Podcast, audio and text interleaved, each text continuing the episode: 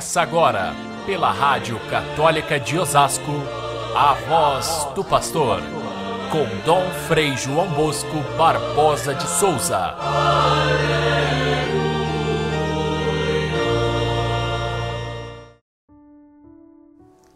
Em verdade eu vos digo, um de vós me entregará.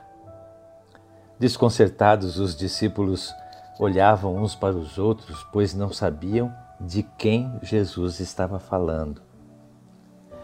Caríssimos irmãos e irmãs, ouvintes do nosso Evangelho de cada dia, nesta terça-feira da Semana Santa, o Evangelho nos coloca diante de dois casos tristes de traição a Jesus. O ambiente é o da última ceia, onde existe a maior proximidade a maior intimidade com o Mestre. O ambiente é de confiança, de alegria, mas ao mesmo tempo paira aquela tristeza geral, assim, de proximidade daquilo que Jesus havia anunciado, a sua partida. Enfim, nesse ambiente de amizade e de ternura, Jesus anuncia com toda clareza a traição de Judas, um de vós irá me entregar e até mesmo identifica quem é, colocando o pão no molho, no molho e entregando a Judas como um sinal dado a João de quem seria o traidor. E ainda diz ao, ao traidor: Vai e faze depressa. Aquilo que tens que fazer, faze-o logo. E Judas sai. Logo em seguida, na conversa, quando é, Jesus anuncia que ele será abandonado por todos, Pedro é quem toma a palavra para dizer: de modo nenhum, eu jamais abandonarei. Darei a minha vida por ti. E Jesus ainda repete a sua frase dizendo: Darás a tua vida por mim? Pedro, antes que cante o galo, tu terás me negado três vezes. Dois fatos tristes de traição. Dois apóstolos que foram escolhidos por Jesus, amados por Jesus, preparados durante todo o período da sua vida de evangelizador, a sua vida pública, preparados para uma missão especial na, como missionários do reino. E, no entanto, os dois com seu pecado grave de traição, igualmente culpados. Porém, com dois desfechos diferentes. Pedro se arrepende, Pedro chora diante do seu pecado, se arrepende e vai ter a oportunidade de pedir perdão e ser reabilitado por Jesus para ser o chefe de todo o grupo. Judas, ao contrário, se afasta se desespera e morre sem pedir perdão. O assunto é grave porque isso acontece no círculo mais próximo de Jesus. E, de alguma forma, também nós, também eu, você, somos os próximos, os amigos próximos de Jesus e também podemos ser, ser capazes de trair. Jesus não terá ficado surpreso com a fragilidade dos seus discípulos, porque ele, desde que os escolheu, não escolheu porque eram mais santos ou mais perfeitos, escolheu porque viu neles a capacidade de amar.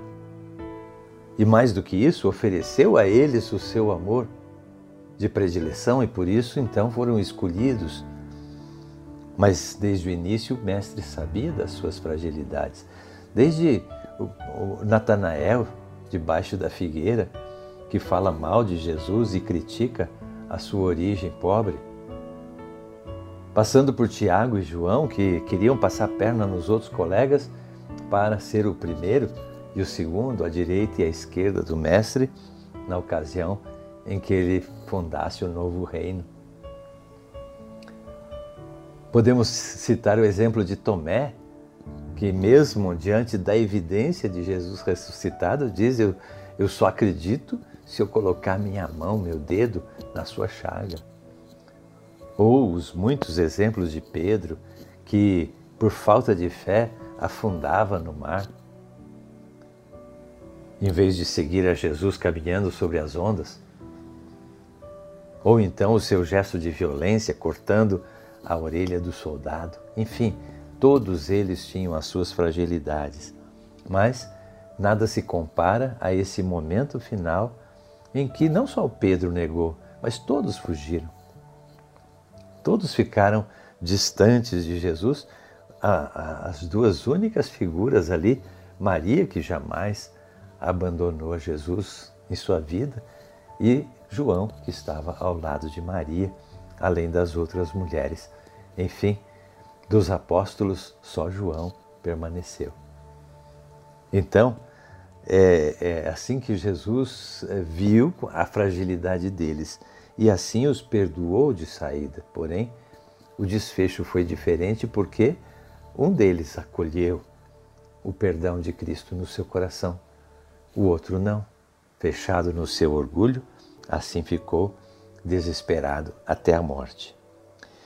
Jesus já sabia, portanto, da, da fragilidade deles e somente depois da ressurreição, quem sabe depois da vinda do Espírito Santo, é que eles estiveram reforçados para fazer o seu papel. Nós, é a nós que se dirige a palavra de Jesus hoje, dizendo: Um de vós vai me trair? Nós já recebemos a notícia da ressurreição. Nós já fomos ungidos pelo Espírito Santo no batismo, na crisma, quem sabe nas sagradas ordens.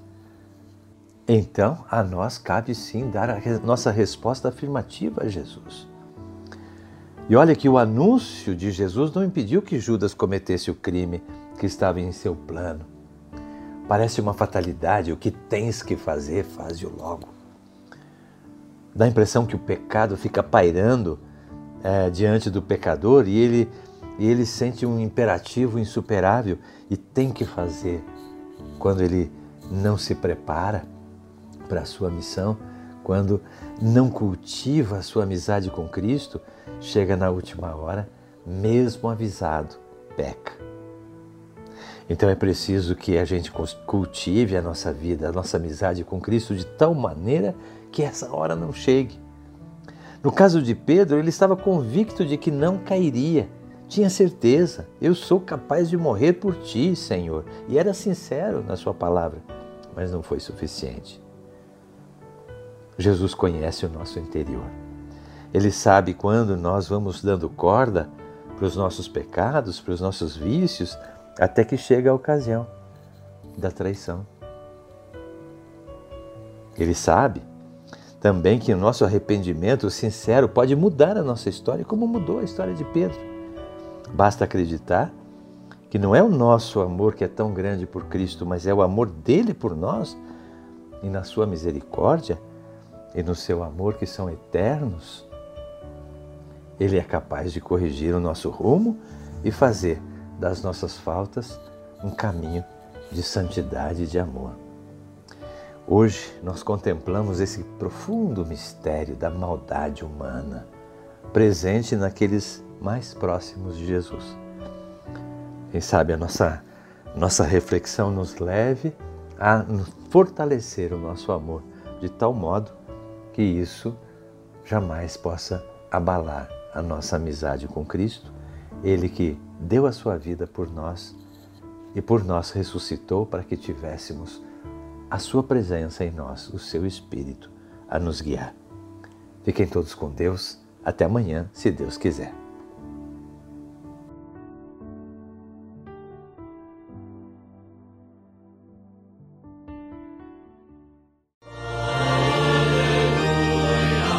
Você ouviu pela Rádio Católica de Osasco a voz do pastor com Dom Frei João Bosco Barbosa de Souza.